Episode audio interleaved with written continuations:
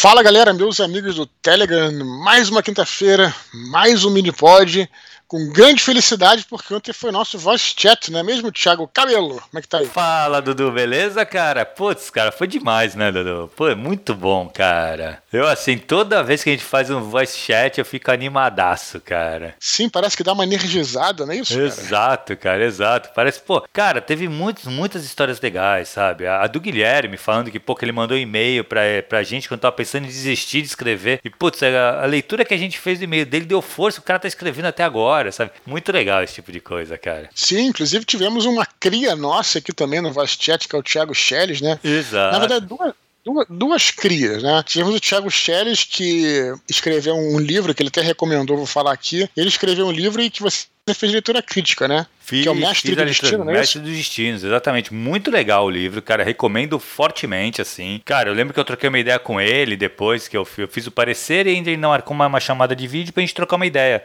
sobre o livro. Uhum. Cara, muito, muito legal mesmo o livro do cara. Vale muito a pena, cara. Já fica uma recomendação aqui, então, de um dos livros que eu anotei todos e que eu vou falar, Thiago. É, ah, e já fica a recomendação, já fica a recomendação do Mestre do Destino, do Thiago Schelles. Você encontra na Amazon, galera que tá procurando aí, é isso? Isso, ele tá no, na, no, no, na loja do Kindle lá. Sim. Ele inscreveu, eu acho, no, no prêmio Kindle desse ano. Então, Excelente. cara, só ir lá e comprar lá. É legal Maravilha, que tu anotou os livros, Dudu, porque a gente deixa registrado aqui no Minipod, né, cara? Agora eu tô malando, Thiago. Agora eu tô anotando. eu vou falar aqui, inclusive, os que a galera, os livros que a galera recomendou, tá? Uhum. Vou até falar agora. Então, é, começamos aí com, na verdade, é, Irmandade do Sem Futuro, que é da Nia França, ou Mia França, Nia França né? Da França. Que é, foi, isso foi uma das recomendações. Parece que é um livro que trata de universos paralelos, uma coisa assim. Né? Uhum. É, também recomendaram um, um, livro chamado Carniça, da Paula Feb. É um livro de terror, segundo uhum. também nos falaram, eu não conhecia também. Um outro que foi muito lembrado foi Espadachim de Carvão, Opa. nosso querido Afonso Solana. É, figurinha carimbada aqui no, no, no, no, no Telegram, né? Volta e meia aparece aí. Também falaram dos Suicidas, do Rafael Monte. Uhum. O nosso querido Rafael Soller, olha só, renascido das cinzas. Vai casar, né, mano? Isso, não, teve inclusive consultório sentimental no Voice Chat. Exato, exato. Rafael Soller, pra quem não conhece aí, é nosso ouvinte antigo, ele era o ouvinte do, do Desconstruindo, né, nosso uhum. podcast que continua vivo, está hibernando, não morreu, mas aí ele sempre mandava e-mails, né, quando ele escutava sempre, Desconstruindo. Sempre, cara, lembra? Sempre comentava no, no, nos posts, era muito legal. Sim, aí no, no, nosso projeto no Telegram ele não, não era tão ativo, aí ele falou, agora eu tô com mais tempo, já comecei a escutar todos os voice os, os, né, mini-pods, os, os, mini-pods, dos uhum. áudios, aí passou a acompanhar a gente e tava ontem lá, né? Que no, legal, foi muito legal. No voice chat. Ele tá casando, ele falou, ele falou, ah, de que cidade você é? Aí ele falou, Botucatu, aí tô me mudando pra outra cidade do lado, que eu vou me casar e tal. Uhum. Deu uns conselhos, uns conselhos sentimentais pra ele. Foi muito legal, muito legal. E ele recomendou então a trilogia dos espinhos, que é do Mark Lawrence. Uhum. Deu uma coxambrada que você pode recomendar um, mas ele recomendou a trilogia dos espinhos, que é uma história de fantasia, Dark Fantasy, né? Uhum. Que parece que saiu pela Dark Side Books, se eu não me engano. É, tem um. Parece interessante também. Fiquei com uma recomendação história de fantasia. E uh, quem também apareceu lá foi a Laura Hoffman. Laura, Laura Hoffman, Hoffman, que é sim. também é nossa ouvinte antiga. Uhum. Ela também é minha leitora desde as primeiras cópias dos livros. Ela uhum. sempre nos acompanhou. É, e ela recomendou um livro chamado A Filha de Mistral, que é um livro que se passa, segundo ela, é a história de uma família, né? E que com várias, vários problemas e situações que se passam ao longo do século XX, começando no final, um pouquinho antes da Segunda Guerra Mundial e até, indo até os anos 80. Interessante, parece uma coisa meio sagas familiares, pela que, uhum. ela, pelo que ela falou, a filha de Mistral. Então fica aqui, ó, a Irmandade do Sem Futuro, Carniça, Espadachim de Carvão, Suicida, Estrela dos Espinhos, Mestre do Destino, a filha de Mistral. Então essas são as, foram as recomendações do nosso voice chat. Cara, Dudu, se liga. Tava uma coisa que eu reparei, cara, das seis indicações que a gente teve da, da galera, quatro são de brasileiros, cara. Como a literatura Sim. brasileira tá realmente na, na, cabeça da galera, né? A pessoa tá recomendando, assim, são coisas que eles acabaram de ler, coisas que, que empolgaram. Ó, como que legal isso, né? Não, e, e mais, né? Alguns aqui, inclusive, é, são de autores né, independentes, né? Uhum. Que é o uhum. caso da Carniça, o caso Exato. da Irmandade dos Espinhos e tal. E eu vejo assim que a galera fala, e não é para dar. Isso que eu acho interessante, Thiago, que, que eu sempre falo falo aqui, eles não falam assim no sentido de que é para dar uma forcinha pros caras. É, né? porque curtiu de verdade, né? Exatamente, isso que é importante, porque tem uhum. essa coisa muito, né? De ah, vamos falar para dar uma, uma força, claro que, que, é sempre bom também. Lógico. Mas não só para dar uma força, mas porque você curtiu. E a gente vê uhum. isso no Vice Chat. Sim. Ninguém tá falando do livro lá para fazer jabá, a não ser o Thiago Schelles, que eu falo do livro dele, né? Falou, é, mas aí foi, ele o... deixou avisado, ele avisou, né? Vai ser um, jabá, claro. vai ser um jabá. Pá. Não, e ele, ele, também é o mínimo que a gente pode fazer, claro, né, cara? Que nos acompanha um tempão aqui. Sim.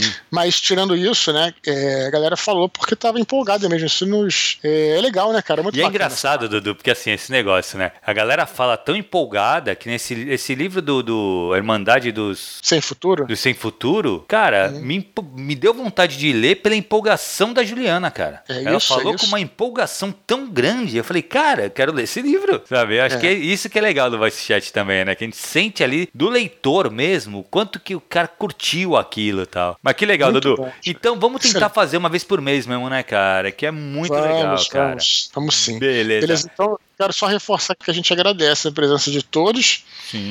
e que estejam presentes dos próximos aí. Claro, Beleza, Thiago? Claro, muito legal, cara. Foi muito bom mesmo. Quem perdeu, fica atento, cara. Não perde não, que é muito legal, muito legal mesmo. Dudu, fala pra mim, tu foi no, no Shopping Tijuca, cara? Pois é, Thiago, mais um recado da paróquia aí. Eu tô fazendo, já tem algum tempo que eu venho falando com a galera, desde o ano passado eu tenho feito mais mais voltas, uns rolês pelas livrarias, né? Uhum. Por enquanto, ainda sem público, né? Mas as livrarias já estão abertas. Eu geralmente chego lá, converso com os livreiros, faço uma espécie que a gente chama de treinamento, falo sobre o livro, né? É, sobre o Santo Guerreiro Roma Invicta, né? Que é, que é o lançamento, e aí deixo livros autografados. Já fiz isso uhum. em várias livrarias do Rio. Galera que tá chateada, cara, só não fui nos outros estados porque ainda é impossível ir, uhum. né?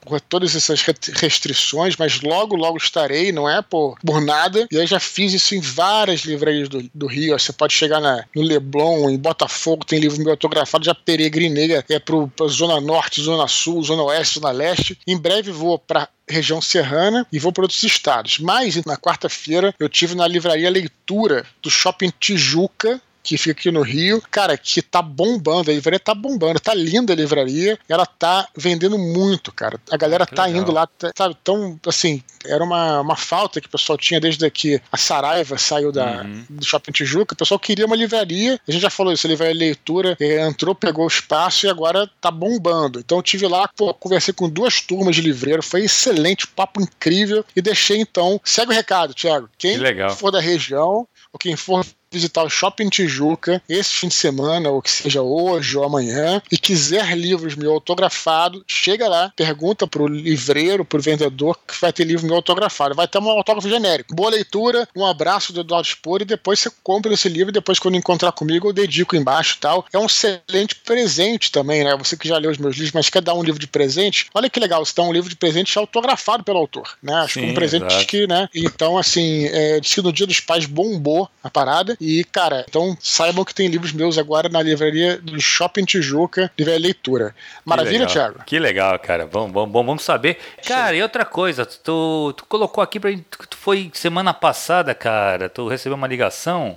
Sim, é, eu sou doador de sangue, né? Uhum. Frequente, né? É, eu felizmente posso doar, tem gente que não pode doar, né? Por vários motivos. E aí, cara, é, esse ano passado eu já não, já não já tinha quatro meses que eu não ia lá, que aí recebi uma ligação é, da, da moça lá do Hematologia Associados, aqui do Rio, pedindo para que faça uma doação de sangue e tal. Então eu fui lá, eu sempre anuncio, pergunto para alguém que queira me acompanhar, volta e me aparece, a gente lá apareceu o Leandro Lima dos Santos, acabou me ah, encontrando comigo lá, compareceu. Mas estou falando tudo isso, para volta e meia a gente faz essa, esse apelo aqui, né, cara, pra galera, é, quem pode fazer doação, é, é, procurar, né, no caso no Rio, tem acesso lugar que eu acho muito confiável, que é Hematologia Associados, tem, tem em Botafogo, em Padre Miguel, Teresópolis. O telefone é 21 2537 7440. Mas beleza, você não é do Rio, sem problema. Procure o, emo, o Hemocentro na sua cidade uhum. e tente se transformar, virar um, um, doador, cara, porque isso é muito importante para pessoas que estão passando por problemas. Tem gente. É, é, é, eu, quando eu coloquei, olha que interessante, cara, eu coloquei em alguma rede social, acho que foi no Instagram, eu acho, ou foi no Facebook, e teve um cara que comentou assim: Poxa, que legal, quando eu era criança eu tive leucemia e tive uhum. que precisava de tanto 200 bolsas de sangue por semana. Então, assim, olha, olha só, olha só a situação. Então, tem gente, cara, muito doente,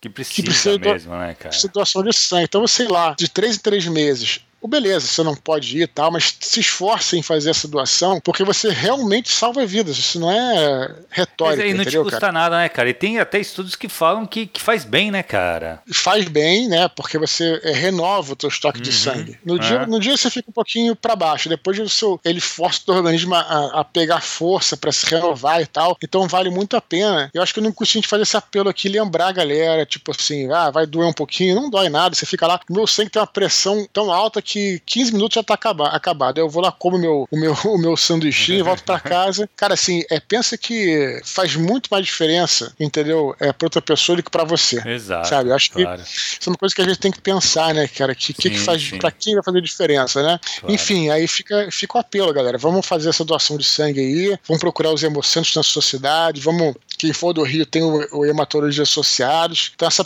o apelo que eu queria fazer hoje, tá, Thiago? Que legal, cara. Beleza, então, Dudu. Então vamos para os nossos e-mails, cara? Vamos lá, Thiago. O que, que temos aí? Falando de Thiago, temos outro o Thiago aí. Primeiro e-mail de hoje é do Thiago Chaves. Cara, fazia tempo que a gente não lia e-mail dele, né? Não, não, faz tanto tempo não. Que na verdade a culpa é nossa. Foi aquela que eu já, que eu já falo e eu insisto aqui. Eu tenho mó dó no coração, Thiago, de verdade. E vou insistir de novo aqui, mais uma vez e pela milésima vez, que a gente recebe e-mails e a gente às vezes está demorando um, um mês para ler os e-mails. E, e eu, eu temo que as pessoas fiquem desestimuladas, mas não tem outra maneira, porque pra gente dar atenção para todo mundo e a gente rala, né? Muitas vezes a gente faz as tripas coração para de repente pegar um e-mail e jogar para curta para que pelo menos ela seja lembrada aquilo. Né? A gente recebe, a gente felizmente, muito obrigado, a gente recebe muitos e-mails, mas é, o Thiago Stelli já mandou esse e-mail tem mais de um mês. Ah, Só para deixar tá. claro, tá. deixar claro ao, ao Thiago, não a você, uhum. Thiago, mas o Thiago que está nos ouvindo, que nós é, continuamos gostando de você. Tá, beleza? beleza, beleza, Vamos lá. Vamos lá. Tiago Schelles, ele fala assim: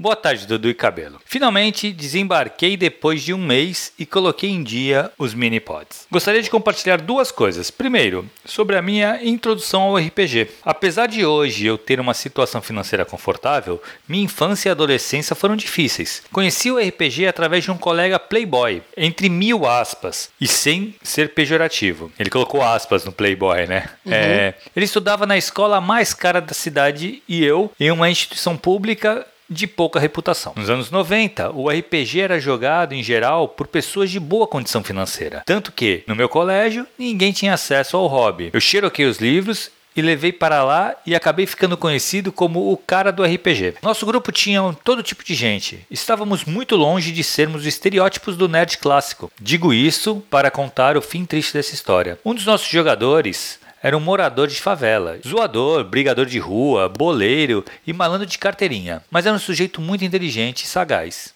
Infelizmente, anos depois, acabou entrando para o tráfico e falecendo. Estou escrevendo um romance inspirado nesse amigo, mas fica aí uma narrativa diferente sobre o RPG, em um contexto pouco usual. Sempre lembro desse meu amigo falecido e como a vida dele, naqueles períodos mágicos do RPG, era uma válvula de escape para a situação em que ele vivia. O outro assunto esse mais feliz tem a ver com uma ferramenta chamada Sauron, Serviço de Acompanhamento Unificado e Registro Online. Trata-se de uma espécie de software que controla o que acontece em todas as plataformas da Petrobras. Eu não conhecia, mas acho que alguém ali gosta de Senhor dos Anéis. Achei legal e lembrei de vocês. Pode crer, né? Pô, com certeza quem desenvolveu isso aí gosta de Senhor dos Anéis.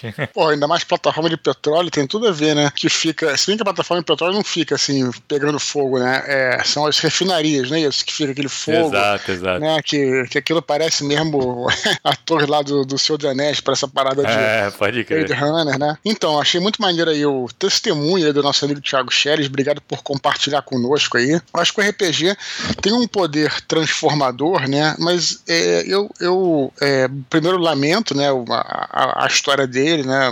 É uma pena, tal, o que aconteceu. A gente tem que lamentar aqui. É, por outro lado, eu acho que o poder transformador do RPG, ele não é só do jogo em si. Eu acho que tem uma parte que é do jogo, Thiago. Quer dizer, que você estimula você é, ter uma. dentro do contexto mais lúdico tal, né? Uhum. E é realmente é, é uma válvula de escape, afasta dos problemas do dia a dia e tal, mas também existe, na minha opinião, aí, contexto de você estar com amigos, né? Fazendo, Sim. se reunindo para, aliás, inclusive até o Pedro Catapan falou isso, se eu não me engano, num desconstruindo que a gente gravou com ele, que ele falou, olha, se você é pai, tem filho novo, tal, que legal estimular o jogar RPG, porque sabe que vai estar ali dentro do apartamento jogando com os amigos, uhum. contando histórias e tal, né? E não na rua fazendo besteira, coisa assim. Então acho que também existe, né? Tem um, tem um amigo meu, que eu não vou falar o nome, que ele conviveu com, dois, com duas turmas, né? Ele tinha uma turma que era uma galera meio pesada, tal, que se metia com drogas e tudo, e tinha a nossa turma, que era a galera do bem, a galera que realmente é, puxava ele para coisas boas, a gente jogava uhum. RPG e tal. E ele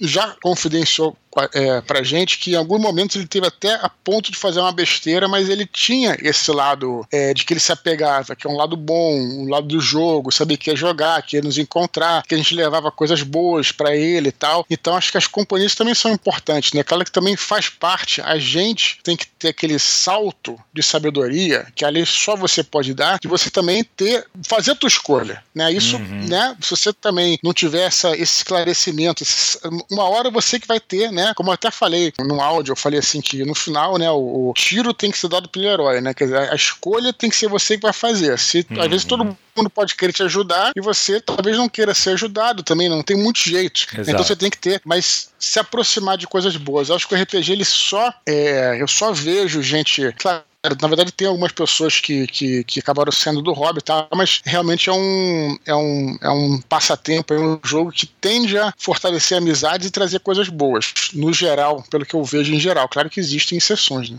Eu acho. Não, exato. Mas lamento exato. a história do Thiago e do que aconteceu com um amigo dele. É, na verdade, sim, cara, eu, eu vejo o RPG como uma grande confraternização mesmo, né? Muitas vezes, cara, o RPG era uma desculpa para se reunir com a, com a galera, entendeu? Era assim, claro. assim. A gente usava como desculpa para estar o pessoal junto junto jogando. É, uhum. E hoje eu vejo, lógico, uma mudança um pouco nesse comportamento, uhum. não só pelo pela pandemia, não, mas eu já estava notando isso um pouco antes da pandemia, hum, que, que são os jogos online, né, cara? Tipo uhum. no Roll20 é, uhum. e outros VTTs que tem. Sim. Cara, tá mudando porque agora a galera não tá. Lógico, os grupos tradicionais jogando na mesa e tal continuam existindo. Mas tem uhum. sete, essa coisa nova que eu acho muito interessante, porque como uhum. tá formando amizades virtuais dentro do Sim. jogo. Porque isso é uma coisa, Dudu, não sei se você sente isso, mas, cara, uhum. o jogo, ele como ele une as pessoas, né, cara? Eu Sim. acho que jogar RPG é uma parada que, assim, não sei se é porque vocês que, que a gente passa, vai, é, por dificuldades, os personagens passam e vocês têm que tomar as, as, as, decisões, as soluções juntos ali, e isso acaba unindo as pessoas. Tanto é que assim, pô, eu vejo grupos, cara, de 20 anos, 30 anos de amigos que começaram jogando junto e continuou a amizade pro resto da vida, sabe? É. Isso eu acho muito interessante, cara. É o que eu sempre gostei no RPG, né? Outro dia até conversei com uma pessoa, um seguidor lá no Twitter e tal, que eu vou te falar, não tem nada contra outro tipo de jogo jogo, mas ele estava apresentando lá o Magic, né? Magic the Gathering, uhum. falou tal, e, e, e, eu de verdade acho mó barato quem curte. Eu não, não, eu não gosto muito, não é do Magic, não, mas o que, o que me encanta, porque tem porque o Magic é um jogo como qualquer outro, como o jogo de cartas, por exemplo, ele é um jogo competitivo, né? Você Exato. tem que, né, um jogador contra o outro. Beleza, sem problema nenhum e tudo mais. Mas Engraçado, eu particularmente sempre tive é uma personalidade mais agregadora, né? Uhum. E acho que isso tá, até, de certa forma, eu, eu, passo isso nos podcasts que a gente faz, né, Tiago? Nos nossos áudios do uhum. Telegram, todo o trabalho que a gente faz aqui. E foi isso que me encantou no RPG. Eu me lembro quando eu era criança, jogando bola, jogando futebol. Aí, pô, tinha, beleza, é pra jogar tal. E aí acertava. Aí, de repente, começava uma briga no meio do, do campo de futebol, porque o cara errou. Eu falei, cara, o que, que esses caras estão brigando por causa de uma bola? Não, tudo bem você brigar por uma coisa, né? Como dizia lá o mestre Miyagi, né? Brigar pela, pela sua honra, pela sua vida.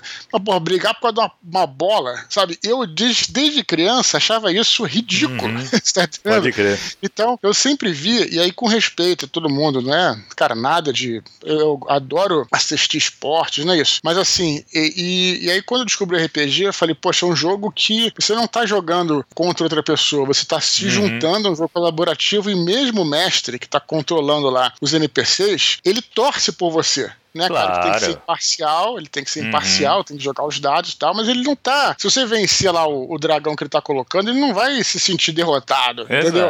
Então é um jogo que todo mundo ganha, um jogo de. Hoje tem essa gira, né? Do ganha-ganha, né? Uhum. Então é. Foi isso que sempre me encantou no RPG. Por isso que eu acho que une bastante as pessoas, que é um jogo agregador. Você se junta, né? Pra você enfrentar o, o desafio que o, o, narrador, o mestre do jogo, o DM, o Dungeon Master vai lhe colocar para você. Então isso que sempre, isso é uma das coisas que, que, que me, encanta, me encanta no, no, no, RPG até hoje. Né? É, eu também gosto bastante. Na verdade, assim, até board game e tal, eu sempre gosto dos jogos colaborativos. Eu não sou um cara extremamente competitivo, sabe? Se bem, cara, que assim, esse bagulho do Magic que tu falou, é engraçado uhum. porque a galera que joga Magic uhum. fala que assim, que une muito também, sabe? Tem sim, muita experiência sim. de cara que se mudou de cidade, de país, e encontrou na, na nova cidade que ele foi, fez o ciclo, montou o ciclo de amigos deles em torno do Magic também, né? Que foi numa Não, loja e começou a jogar. Então, assim, é lógico, cada um, cada um. É que o RPG ele tem essa coisa, é o que eu te falo, cara. Eu acho que pelo fato de você, do grupo ali, passar por dificuldades, ter que achar soluções e tal,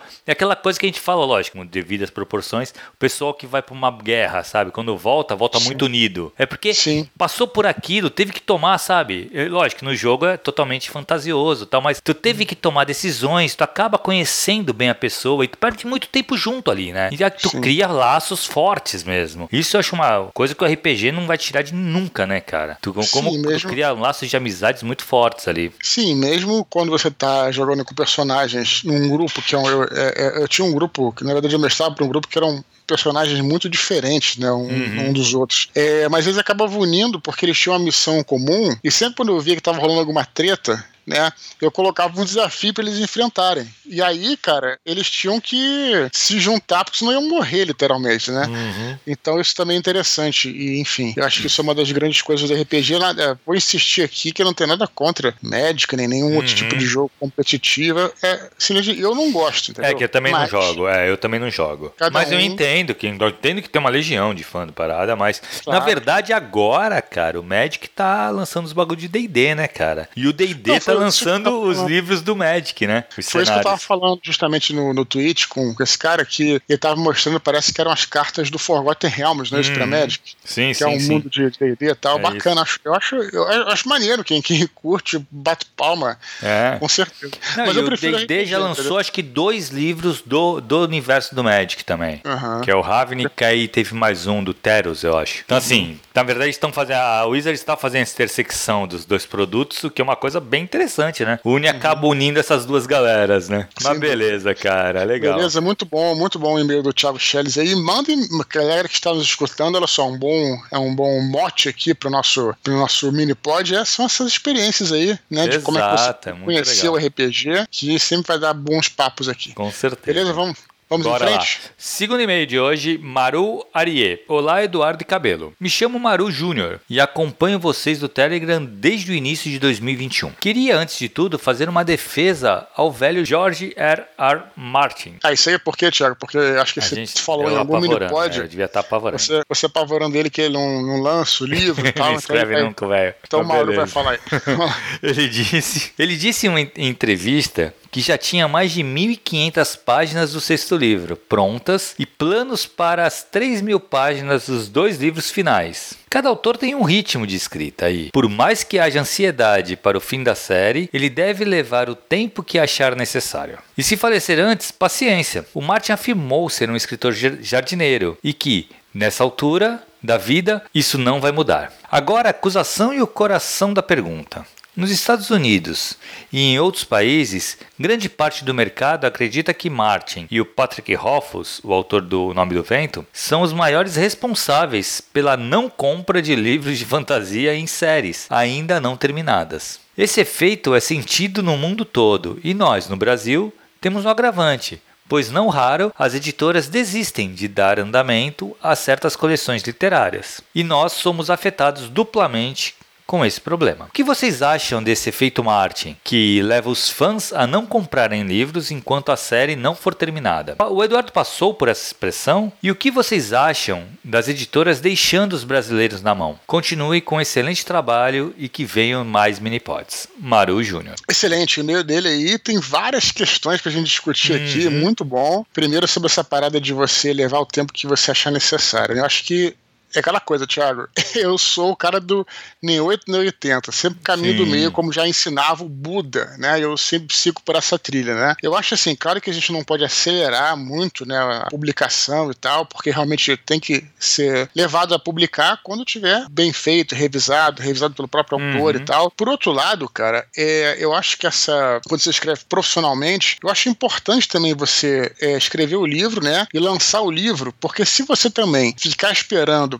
para que ele fique perfeito, ele nunca vai ficar, né? Tem Exato. até uma, uma, acho que se chama até síndrome de Tolkien, acho que o pessoal fala, né? Que o Tolkien, ele ficava, tem muita coisa que ele não lançou, uhum. né? Que ele foi, foi lançado depois ali pela, pelo Christopher Tolkien, porque ele ficava, né? E mexendo. e mexendo. Burilando, exato. burilando e tal, e acabava que não adianta nada, porque acabou não lançando, né? É. Então, se, real, realmente, escuta o seguinte, realmente, é, nunca vai ficar perfeito. Eu já passei por isso, né? Uhum. E aí já vi que pô, acabava de escrever o livro, tava na hora de entregar. Claro, se tiver uma coisa horrorosa, aí não dá para passar. Mas se tiver alguma coisa que, né, você tem que entender que não vai ficar perfeito, você pega, uhum. na minha opinião, tá? Você pega aquela experiência para frente, quer dizer, para aplicar nos livros à frente. Porque se você ficar sempre mexendo no mesmo livro, cara, você realmente não publica muito, nunca. Então acho que é, eu, na minha opinião, né, é, tem que ter o um meio termo. Também não pode correr e publicar qualquer porcaria, mas também uhum. é preciso, na minha opinião, você também é, não deixar correr solto, porque eu disse, você vai ficar a vida inteira. Isso é uma coisa. Outra coisa que ele falou que eu achei interessante aqui é sobre essa questão do escritor jardineiro. Ele falou jardineiro, mas não falou. Eu vou explicar mais ou menos aqui. Uhum. O escritor já tem.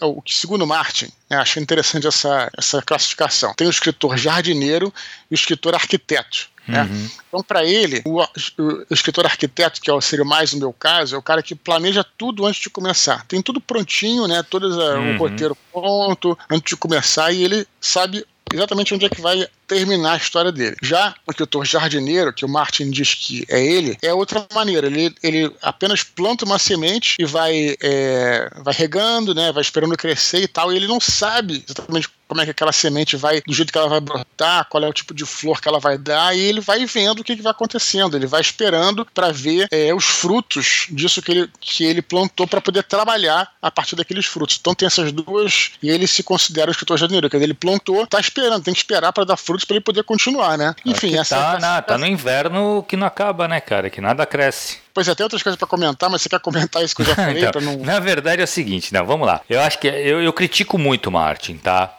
E eu critico uhum. porque assim. Numa boa. É, numa briga, boa, numa boa. Não, até porque opinião. assim, eu acho ele muito, muito bom. Eu adoro a, a, a, obra dele. O problema que eu acho é, ele realmente ele é tão jardineiro que ele não sabe o que fazer. E uhum. para mim ele tá completamente perdido. Então eu acho que seria é, mais. É o perigo de você ser um jardineiro, né? Exato. Eu acho que ele poderia chegar, virar e falar, galera, eu tô perdido. Todas as sementes talvez não tenham rendido frutos que ele dese... Ou então rendeu é, frutos e ele cortou todas as, as frutos e não tem mais sementes uhum. para jogar. Será?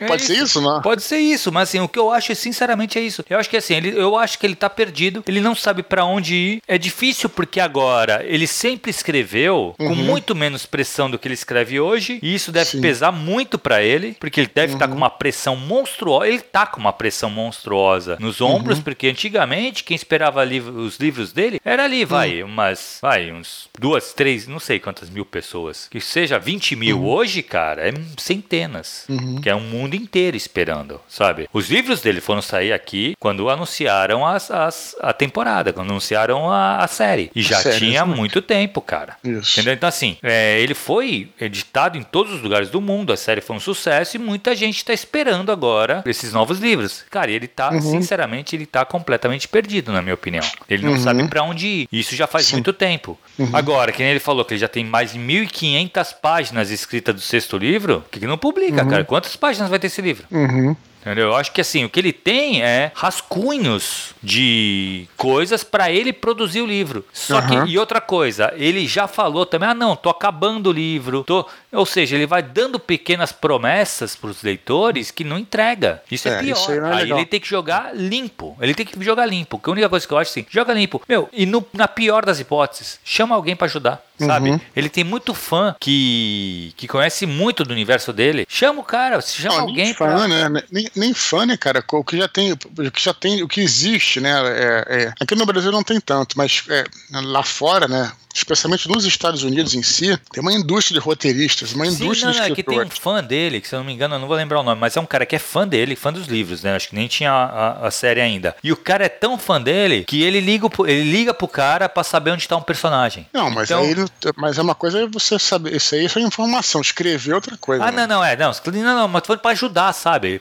Ele, acho que escrever ele escreve, mas ele chamar uhum. o cara e falar assim, pô, e aí, que ideia que tu tem? Porque, pô, o cara com certeza se o cara sabe onde tá cada personagem, né? Então o cara. E outra, ele pode ter uma equipe hoje, cara, para ajudar ele realmente. Que gente tinha o Alexandre Dumas, sabe? Não, é isso que eu tô falando, de repente até para escrever, né? Que é a parte do trabalho mais, mais, mais braçal, né? Sim, sim. E aí, e aí, claro, também é aquela coisa, não tem problema nenhum de jogar limpo. É, não é que você vá, beleza, contratou um ghostwriter, mas é, é, isso até pode ser levado para um lado não pejorativo. É uhum. Você está trabalhando Exato. junto com uma, uma, empresa de escritores. Quem fazia isso também, você falou do Alexandre Dumas, mas era o Tom Clancy, né? Sim. O Tom Clancy tinha lá uma. Ele já era uma.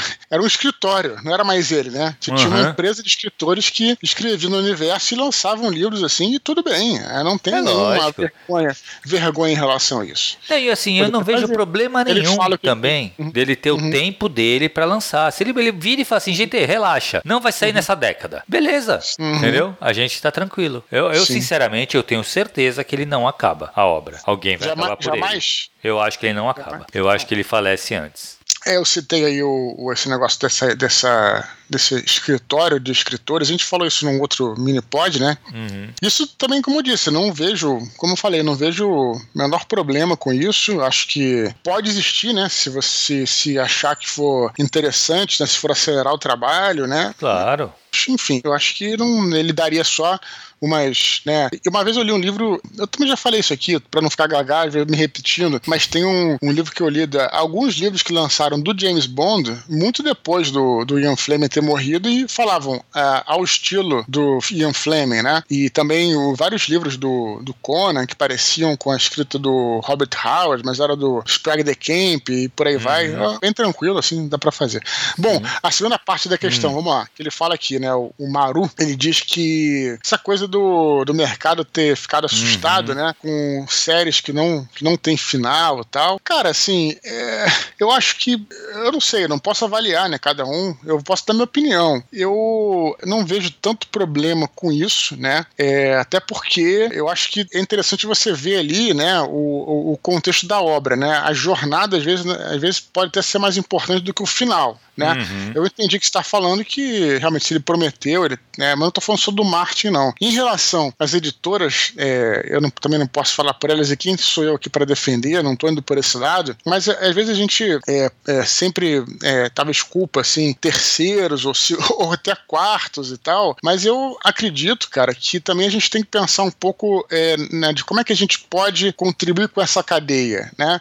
A editora muitas vezes não publica uma, uma série porque ela não foi bem vendido o primeiro livro, uhum. entendeu? Então, a maneira que a gente tem, né, e, é, de contribuir com isso, se a gente gosta do livro, leia, é, divulgue, uhum. fale para os amigos, sabe? Compre, dê de presente sabe? Uhum. Né? É, como eu tô te falando, tem gente aqui que gosta da série quer pegar para piratear. A gente já falou, também já viu isso aqui uhum. anteriormente. Tô falando absolutamente que é o caso de ninguém aqui. Mas eu digo assim, então, qual é nosso papel? O nosso papel é só, de, só cobrar das editoras? Beleza, excelente. Mas não é só isso. É a gente comprar, a gente dar de presente, a gente divulgar. Se gosta uhum. do livro, vai atrás, sabe? É, é, enfim, faz um post. E, e, é isso, né? Denuncia pra, pirataria. Denuncia pirataria, claro, porque aí é, a, a obra indo bem, a editora vai vai, claro, querer publicar as outras, né? Não tem a menor dúvida disso. Então, então acho que então, também. Isso eu concordo muito, papel. né, cara? Assim, acho que uma coisa é que nem. Eu, eu acredito sim que algumas pessoas não comprem livros de uma série se ela não está completa. Eu acho que uhum. deve ter gente que faz isso. Eu não acho que seja que tem um fenômeno, que nem ele colocou aqui, que tem um fenômeno que está sendo. Eu não sei se existe, se tem esse. Se existe esse fenômeno mesmo. Uhum. Eu, sinceramente, estou falando, não sei mesmo. Assim, eu não tenho dados para. Eu não sei. Se ele falou, é porque deve ter, ele deve ter lido em algum lugar, deve ter achado em algum lugar lugar, mas eu, eu realmente não sei disso. Cara, eu acho bizarro. Acho que sim, o Martin e o Patrick Hoffus. Patrick Hoffus eu acho que é até pior, hein, cara? Porque se eu não me engano, ele vendeu os três livros numa tacada só e não entrega o terceiro hum. livro de jeito nenhum. Hum. É, mas beleza. Agora, o negócio das editoras não lançarem, normalmente hum. ela só não lança por conta de não ter venda, cara. Tem é. que pensar que a editora é um negócio. Uhum. Tá? Ela tem que se pagar. O livro, se não tem uma boa performance de vendas tal, ele é descontinuado a série. Claro, é, não tem por que eles investirem, né? Livro estrangeiro é até pior porque tem que pagar o tradutor, né? Exato. Que é uma grana. É. Tem, então, tem todo um investimento, né, cara? Uhum. Tem todo um investimento para lançar o livro. Aí chega, lança a primeira, a primeira tiragem. Cara, não vende quase nada não vai lançar o hum. segundo, entendeu? Uhum. Muitas vezes a gente fala isso aqui, né, Dudu? Pô, tá começando a escrever teu primeiro livro, faz um livro fechado, não faz uma série. Sim. Por quê? Porque Sim. se não vender bem, foi só um livro que não vendeu bem. Agora, Sim. se foi uma série, foi um primeiro livro que não vendeu bem e não vai ter o segundo. Aí os leitores que leram o primeiro vão ficar puto contigo, que não uhum. lançou o segundo, entendeu? Então assim, uhum. por isso que o ideal é fazer fechado mesmo. E agora, eu não sei. Ele pergunta aqui se ele fala, né, que esse efeito Martin, se leva os fãs a não comprarem os livros. Eu não, foi o que eu uhum. falei, eu não tenho dados para saber disso. Na minha opinião pessoal, eu acho que não. Eu acho uhum. que se o uhum. livro, se o livro for feito uma boa, um bom marketing dele, tal, a pessoa vai comprar, mesmo uhum. sem o segundo, na esperança que vá sair o segundo, claro. E aquilo que o Eduardo falou, Cara, gostou de uma série? Divulga. Faz vender o máximo que der, cara. Viu o site uhum. pirata? Denuncia, entendeu? Ah, mas putz, a pirataria é. Nem todo mundo pode ter acesso ao livro. Gente, a gente já falou isso aqui também. Uhum. A pessoa não reclama de pagar 60 pau no, no cinema e na pipoca Exato. do cinema mas reclama de pagar num livro. É, pro livro uhum. não tem dinheiro. Então, assim, tem que ver quais são as nossas prioridades também, né? E aí ele pergunta se tu já passou por essa pressão, Dudu. Na verdade, na verdade, não, né? Porque. É, tu é um cara super eu arquiteto super bem organizado, né, velho? É, não, eu sempre, eu, eu claro, eu, eu sempre falei, inclusive, eu até para é, quando, quando eu começo uma série, é, eu já até inclusive tenho pronto é, os títulos, né? Como o caso uhum. do Santo Guerreiro aqui, que eu já coloquei na orelha do livro, né? Santo Guerreiro, é, Roma Invicta, Ventos do Norte, Império do Leste. Isso até nem é muito bom, mas eu faço questão de colocar para materializar Sim. o que está vindo para frente, né? Eu acho que isso faz toda a diferença. A pressão que eu tenho, assim, pela galera que, que o segundo livro, o terceiro livro tal, isso existe, mas todo mundo entende e é aquela coisa, cara. Eu acho que é, no meu caso não tem nenhum babaca né, nessa coisa, porque acho que todo mundo confia, né? Porque eu já escrevi. Sim. O Batalha, Os Filhos do Éden, todos foram publicados, né? Não teve com fechamento. E uma, e uma distância nem tão grande um do outro, Sim, né? Sim, claro, claro, claro. Então a galera confia, né? Então, é. assim, é, e até às vezes eu falo, não, tô demorando um pouquinho mais para ficar o livro ficar bem feito. É, todo uhum. mundo entende, né? Então Sim, acho que é. nunca tive problema nenhum, né? Não tem. É, não, o intervalo de um livro e outro teu não é um nenhum nada absurdo, cara. É um ano é, Realmente é o tempo, né? então, é o tempo de escrever um livro, de editar e tal, imprimir. Sim, sim. É isso. É, eu, geralmente eu levo um ano e meio, né? Que, é. Na verdade, um, um ano para escrever, mas tem lá alguns meses de, de claro, de, de edição, de revisão, uhum, de revisão da própria editora. Eu acho totalmente perfeito, perfeito o tempo. é lógico. Enfim. E é a outra pergunta ele fala, ele fala das editoras deixando os brasileiros na mão. De novo, assim, não é que eu quero defender as editoras, cara, mas eu entendo as editoras, é um negócio. Isso. Se não é, vendeu, não tem como continuar, entendeu? Uhum. Por isso que tá muito também na mão dos fãs, de divulgar, de vender mais, fazer com que aquela obra que você gostou venda uhum. muito, entendeu? Que aí com certeza vai ter o 2. Beleza? É legal o e-mail do, do Mário Júnior, cara. Discussão Pô, rendeu pra caramba, cara. É. Excelente. Mande mais e-mails pra gente, cara. Muito legal. Adoramos. A Juliana Lima de Freitas. Ela fala: Prezados Eduardo Spor e Tiago Cabelo, boa noite. Boa noite. Enquanto escrevo esse e-mail, lembro de forma saudosa de quando enviei a primeira mensagem para vocês. Na época, o Minipod não tinha nome e nem numeração. Olha. Olha, quando comecei a acompanhar esse grupo maravilhoso, não havia nem 500 pessoas. Opa, já estamos com 8 mil e pouco, né? Uhum. Resolvi escrever depois de muito tempo, pois participei do chat do chat de voz, no voice chat, né? No dia 23 de junho. O acolhimento que, que vocês nos dão é sensacional. Nos faz sentir como parte de uma grande família.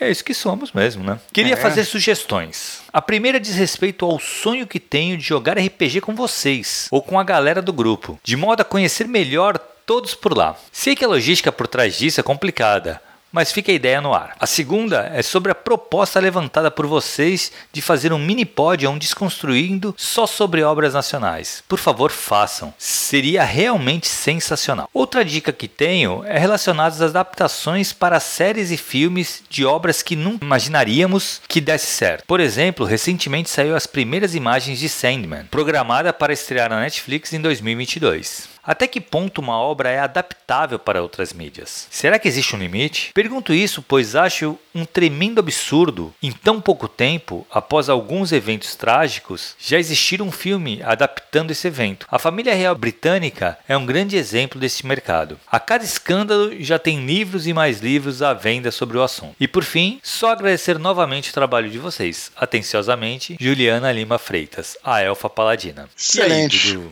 Legal Muito bom e-mail. Primeiro, de novo, pedir desculpas aí para só publicar esse e-mail. É, depois de né, tanto tempo, né, mais de um mês à frente aí, então peço desculpas aí pra Juliana aí, que aliás é o nome da minha irmã, então peço desculpas aí. Fala sugestão de jogar RPG com a gente, né, cara? Assim, eu acho que poderia existir né, em paralelo, eu não sei como é que a gente faria isso, na verdade seria uma iniciativa dos próprios ouvintes aí, poderia existir algum grupo paralelo, não sei, eu posso pensar numa maneira de, de repente, quem tiver interessado, envia pra gente o seu arroba né? Quem, a gente, a gente pode fazer de repente isso de uma forma mais, é, mais concisa depois. Fazer um de junta-mesa, né? É, de repente, hum. claro, a gente, é, eu consigo ver quem está inscrito, mas eu não vou é, colocar o arroba de ninguém ninguém, porque uhum. às vezes a pessoa não quer se expor, né? Assim, claro, tem claro, que ter. Claro. Então, de repente, quem quiser, é, talvez possa mandar um e-mail falando que, que aí vocês mesmo combinam aí, fazem uhum. um grupo, né? Aí eu, aí eu coloco lá, galera, esse, essas pessoas aqui são pessoas que se interessariam em montar um grupo. É, e a, a própria, as próprias pessoas, elas, enfim, se, se, se articulam e tal. Uhum. Pode, ser uma, pode ser uma boa ideia, será? Então, isso é uma ideia que tá vindo agora, Thiago, mas pode Sim, sim, não, acho que a gente até pode pensar no negócio, cara, pra fazer isso, pode ser interessante mesmo mesmo. Sim, é. Legal. Sim, e aquele negócio que a gente falou lá em cima, né, Dudu? Que o RPG ele tem essa vantagem de criar laços legais, ah, né? É. Bem, bem duradouros. Então é uma coisa que pode ser legal mesmo. Sim. Esse tema da adaptação é muito controverso, né? Da adaptação para uhum. séries, para cinema, da literatura, tudo tem coisas que dão certo. É, é um risco, né? Porque também existe, na minha opinião, adaptações para filmes que acabam também destruindo a carreira literária, né? Uhum. Assim, não vou citar nomes aqui, mas tem filmes que eu vi que eu falei, ah, nunca vou ler esse livro porque o filme é horrível, né? Hum. Hoje, em dia, hoje em dia até tem uma sabedoria para insistir, né? De, ah, vou tentar ver qual é o livro e tal. Eu tava, eu tava, também não quero muito falar o nome porque eu não gosto de treta, Thiago. Eu tava vendo um filme aqui que é adaptado de um, de um livro, né? Um livro estrangeiro. Uhum. E eu tava vendo esse filme e achei o filme chato, chatíssimo. E aí eu comentando com meu pai, é, por acaso nesse fim de semana foi dia dos pais, ele falou, eu li o livro, o livro é excelente. Aí ele começou a falar de umas questões filosóficas do livro e eu falei, cara, mas nada disso não passaram tá no filme. filme, é foda. O filme segue uma segue uma, uma aborda questões mais políticas, mas uma, aquela mas sem grande interesse, sem desenvolver nada, né? né? Exatamente superficial. E aí, quando, quando ele falou que o, o, livro ele, ele trata de questões. Ah, agora eu entendi, porque tem aquela cena no filme. Só que no filme não sugere nada uhum. filosófico como sugeriria na prosa, no livro, entendeu? Então, claro. e aí, pô, se não fosse ele falar, agora, agora até me interessei ler o livro. Uhum. Mas se não fosse ele falar, eu ia ver o filme e falei, pô, jamais toco nesse livro porque é chato pra caramba, né? Então uhum. também tem essa coisa, né? Existe esse risco também. Sim, sim. De qualquer maneira, existe. Olha, por exemplo, o próprio, a gente sempre fala aqui, né? É, Senhor dos Anéis mesmo. Uhum. Eu tinha visto algumas adaptações. Na verdade, tem uma, tem uma, uma série, na verdade não uma série, mas um filme animado do Senhor dos uhum. Anéis, acho que é dos anos 80, se não me engano. E aí, cara, eu, eu, eu vou dizer que é horrível, até gosto, assim, né? Tem uma boa lembrança nostálgica. Mas é chato, né? É chato. E aí, e aí Você sabe qual que eu tô falando, sei, né? Sei, é um, sei. É um que feito com aquele tipo que faz em cima da, do ator e uhum. tal, bem chato. E eu falei, cara, nunca vão conseguir adaptar o Senhor dos Anéis para o audiovisual. E, na, e aí depois adaptaram, né? O, o Peter Jackson fez os três filmes, uhum. que, pô, são filmes icônicos, né? Um troço Sim. maravilhoso, na minha opinião. Então, também não sei, né, cara? O, o Neil Gaiman, no caso, ele já teve algumas, algumas obras dele adaptadas, né, para o cinema uhum. e para séries. Eu, eu acho que tudo que eu vi é, nunca foi muito bom, porque, na minha opinião, o Neil Gaiman ele, é, ele é fera na própria. na literatura dele. Uhum. Ele é o cara da literatura, ele é o grande escritor. Então, quando você leva pro audiovisual, se perde muito aquilo, uhum. na minha uhum. opinião. Mas enfim, cara, isso é uma Não, eu concordo. Que... Assim, eu acho que o Sand, no caso do Sandman em específico, eu acho que quadrinho é mais fácil de adaptar para audiovisual. Porque Sim. ele conta com já com a parte gráfica, né? Com a parte visual é. do é. audiovisual. Então, assim, acho que isso já tem essa vantagem. Já passa. É o, o, talvez o livro seja um pouco mais complexo. Uhum. Mas mesmo assim, realmente, cara, eu fico pensando no Sandman, é difícil, né, cara, de tu pensar num filme, num, numa adaptação que funcione. Mas assim, temos, eu confio até pelo fato do próprio Gaiman estar envolvido na produção, né? Uhum. Então já dá uma, uma tranquilidade um pouco maior, assim. Mas eu é. sei que é difícil mesmo. É, não sei o que esperar que muito, tava, não. Ele estava envolvido em, em, outros também, como o caso sim, Stardust e tal. Não, não, são filmes horríveis, mas não são filmes, é, né, Que, que, empolgam, assim, né? Não, Enfim, exato. Não são, o Stardust, o livro ruins. é maravilhoso, né, cara? Pois é, por causa da prosa do cara, é isso que eu tô é, falando, é entendeu? Isso. Que é outra coisa, né? É. Mas aí ela fala aqui sobre filmes que são adaptados, né, de eventos trágicos imediatamente depois e tal. Cara, acho que tudo isso depende né? Depende da maneira como você faz também aquele negócio. Uhum. Né? Você pode falar de um tema muito delicado, mas se você souber falar, eu acredito que não tem problema. Se você não, não partir pro lado da apelação, não partir uhum. pro lado da polêmica, do sensacionalismo, eu acho que tem temas que são interessantes serem colocados e discutidos, né? Sim. Então, quando teve, por exemplo, é, eu vi aquele filme do. Teve um que é do ataque de 11 de setembro que se passa dentro, da, dentro do avião. Uhum. Eu não achei sensacional, sensacionalista, nem, nem apelativo, nem nada do tipo, né? Achei interessante tudo. Então tem eventos que eu não vejo problema, da maneira como você coloca, né? Que eu acho é, que... Exato, eu acho que. É.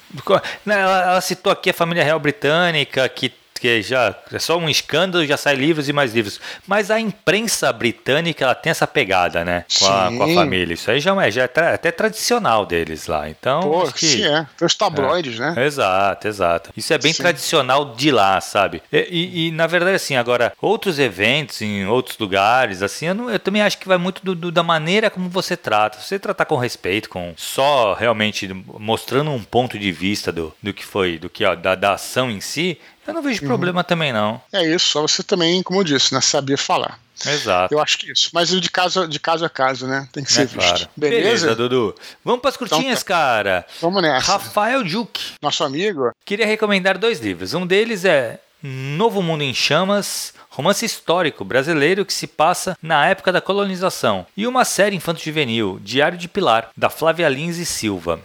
Segundo ele, Cada volume narra uma aventura por um lugar do mundo ou período histórico. Ele acrescenta que, apesar de não gostar de ler quando criança, acabou se formando como leitor graças à saga do Harry Potter, após muita insistência da mãe. Muito maneiro, cara. Harry Potter foi um Porra, formador um marco, de leitores, cara, né, exato. Como poucos livros, Realmente, viu, cara? A gente tem muito a agradecer aí, né? Uhum. É interessante que eu já falei várias vezes aqui que eu não sou muito fã de Harry Potter, assim. Eu li o primeiro livro e parei no meio do segundo. Eu não sou muito fã, mas é uma questão minha mesmo, né? Não é uma crítica, não, muito pelo contrário. Na verdade, eu só tenho elogios, né? E eu e, e sou muito grato a uhum. essa geração Harry Potter, porque eu acho que muitos dos meus leitores vieram dessa. Sim geração Harry Potter. É, e muitos é, começaram, de, depois passaram para literatura fantástica, mais adulta, né? Com André Bianco, uhum. é, Solano, Caldela, eu mesmo. Acho que também começaram um pouquinho antes com Harry Potter. Sim, sim. Então, assim, a gente só tem que agradecer, né? E, na verdade, assim, eu, como sou muito é, ligado em, em assim, em, em, coerência, né? Eu não acho que o universo da, da J.K. Rowling seja incoerente, não. Acho que é super coerente. Mas eu sou paranoico com isso. Então, no segundo livro, acontecem umas coisas que eles. É, é, é, ora é cômico, ora é um pouquinho mais sério, uhum. sabe? Então, para mim, isso é uma. Particularmente, é uma, é uma mistura. É, isso é muito particular. Eu não gosto muito. Uhum. E, e, também, aliás, a minha crítica até o Stranger Things, né? Que também é, tem essa coisa, né? Que, que tudo, muita gente gostou, e de novo, cara, maneiro quem gosta. Mas a minha crítica era muito isso. Para eu ter uma imersão, né? É preciso decidir, na minha opinião, de novo, uhum. pela terceira vez, para não ficar puto comigo. Né, eu acho que é preciso decidir se vai ser uma comédia, quer dizer, se vai ser um Goonies, porque aí é uhum. é mais comédia mesmo, né? Uma coisa Goonies e tal. É, Cobra Kai. É, exatamente. Que não é comédia, Ou... mas ele tem aquele tom cômico. Sim, claro, claro, é permitido várias coisas, né, uhum. né? Porque é comédia, né? Claro. Ou se for sério, né? Que você tem que lidar com as, com as consequências daquilo, né? Uhum. Se for uma coisa sim, séria. Sim, sim, sim. Então quem que vai é, criançada vai ver lá um monstro, vai passar anos em terapia, né? Vai uhum. ser uma coisa Call of Cthulhu, né? Cthulhu, sim, mito sim, de sim, Cthulhu. Lovecraft, né? Então, assim, então para mim, quando fica nele no meio termo, no meio, no meio do caminho, eu particularmente não curto, né? Então, uhum. mas assim, eu acho espetacular, né? Os filmes, então, eu adoro, eu já assisti todos, eu acho que até a estética dos filmes é maneira. Teve um que teve com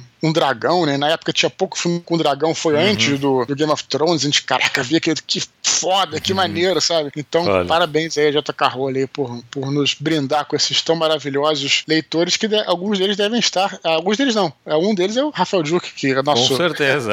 Acompanha nosso crer. trabalho aí. Que legal. É, e a última curtinha de hoje, cara, Lucas Oliveira nos parabeniza pelo áudio sobre as diversas edições do DD e lembra que existe um movimento chamado OSR Old School Renaissance que se propõe a resgatar edições antigas de diversos jogos dos anos 70 e 80. É, eu conheço essa, é, o Café com Dungeon, né, que é um podcast Sim. que que tem que. Até já chamei o, Ra, o Rafael Barbo para participar aqui, já participei várias vezes lá. Eles falam bastante sobre esse uh, movimento SR. Não é necessariamente resgatar assim, apenas o, o, os jogos, mas trazer até jogos novos, mas com uma filosofia antiga, né? Com a pegada que, antiga, exato. De é, menos é, tirada de dado, porque isso é interessante também. É, o RPG se tornou, né, especialmente com o, o, a quinta edição, ele se tornou, em termos de regra, e não isso não é uma, uma crítica, não, mas bastante pragmático, quer dizer assim, baseado muito em regra, né? Você, uhum. É, a quinta edição é, a quinta edição é um jogo que o sistema ele está muito amarrado, né? É. Isso é, é, até uma crítica que se faz, né? Que se fala que a quinta edição ela veio, né? Coisa que a gente está falando de, de o que, que você prepara e o que, que você entrega, né? O Thiago estava uhum. falando antes. Quer dizer, a quinta edição ela veio uma proposta de que seria um jogo modular. Ele é um, é um puta de um jogo, mas não tem nada de modular. Se você uhum. realmente modificar, por exemplo, uma, uma habilidade de classe, cara, desbalanceia, desbalanceia completamente, exato. Coisa que, por exemplo, no AD&D, na segunda edição, você ainda conseguia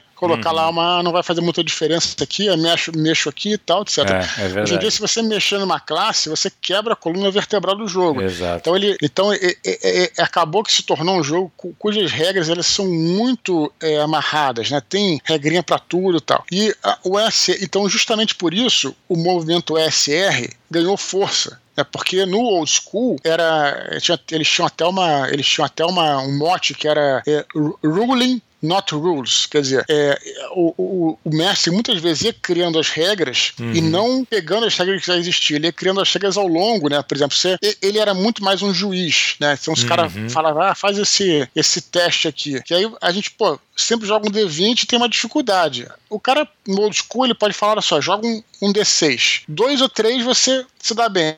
O resto você se dá mal, dependendo. O cara inventava na hora. Sim, entendeu? sim, sim. Você tá entendendo o negócio? Uhum. Então, e tinha muita. Era muito menos dependente das regras. Então, por isso que o old school ele, ele veio ganhar força justamente por essa tendência atual de estar tá tudo muito, sabe, é, amarrado, né? Que, que aí é, o, jogador e o, o, grupo às vezes quer mais liberdade para jogar. Uma coisa que é bem chata, por exemplo, é quando você tá mestrando e tem um jogador é, o tal do advogado de regra, né, Tiago? Que é o puta, pela saco. Ele fala. É foda. Eu, eu, eu, acho, inclusive, né, nos meus jogos eu estimulo pra você não pensar em regra, né? Por exemplo, meu irmão, o Thiago, uhum. ele é um pouco. Ele não é, ele não é advogado de regra, não. Fiquem tranquilos, mas ele é mais chatinho com isso porque ele entende regra. Eu posso fazer um teste de percepção, fazer. Não, você não, você não, você não o jogador não pede, não pede é, é, é, tirada de dados. Quem, quem pede tirada é o mestre. Você me fala o que, que você vai fazer. Ah, vou, uhum. vou encostar a orelha na porta para tentar escutar. Beleza. Então aí eu vou falar qual o teste que você vai fazer. Uhum. Né? Você não tem essa, né? De você ah, não quero fazer,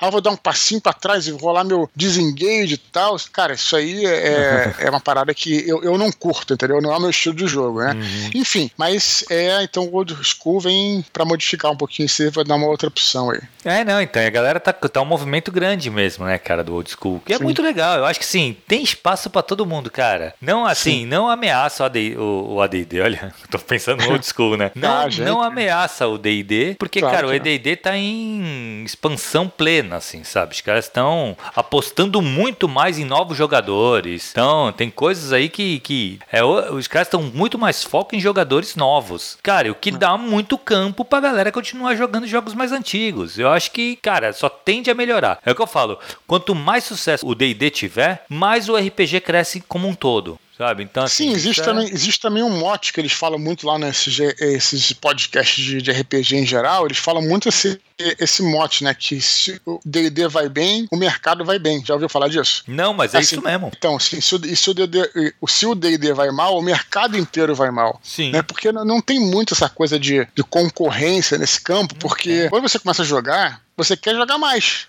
Tá entendendo? É isso, é isso. Aí eu, tô, aí eu joguei uma semana, beleza. Na próxima, assim, a gente completou uma, uma aventura longa. Vamos tentar agora mudar um pouquinho pra jogar Vampire? Beleza, então é vamos jogar isso. Vampire. Aí se. Ah, beleza, então daqui a pouco vamos voltar pra jogar uma outra parada. Vamos, então, se você tem a cultura de jogar RPG, agora se você não tem, né, você prejudica não, inclusive o que eu acho, Dudu, que até tem a galera que joga D&D, que esse pessoal não joga RPG.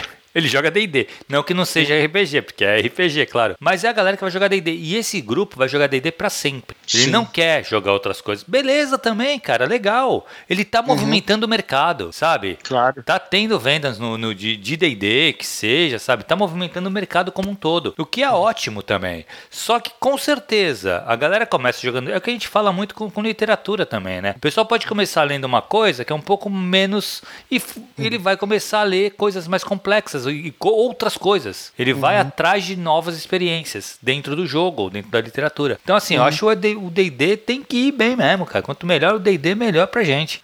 É, eu acho que essa coisa da galera que só, só joga DD, eu acho que talvez seja mais pela comodidade, mas eu, Sim, é, é raro. conhecer, sabe? É, é, mas é raro o cara falar assim, aparecer algum jogador falar, vou mestrar esse sistema novo. O cara fala Exato, que não quer jogar, cara. é raro. Isso Até porque, assim, queira ou não queira, Dudu, o DD ele é limitado à fantasia ali, aquele todo. Então, assim, o cara me chega com um cyberpunk, sabe? Me chega com um, um, jogo totalmente diferente, cara, moderno. Pô, Sim. o cara vê um filme tipo Matrix e uhum. quer jogar. Porra, ele, ele se empolga, ele quer jogar outras coisas. Então, o normal, o comum é o cara ir começar a conhecer outros sistemas com o tempo, né? Claro, claro. Você pode até adaptar, assim, usar, usar o D&D você pode adaptar para qualquer coisa, mas não fica é, mas tão acaba dando mais trabalho também, né, cara? É, vai não. Ter, vai ter que criar as classes e tal. É muito mais fácil tu claro, pegar um outro RPG. Lógico. Tu só precisa ler o livro e acabou, né? Sim, sem dúvida nenhuma.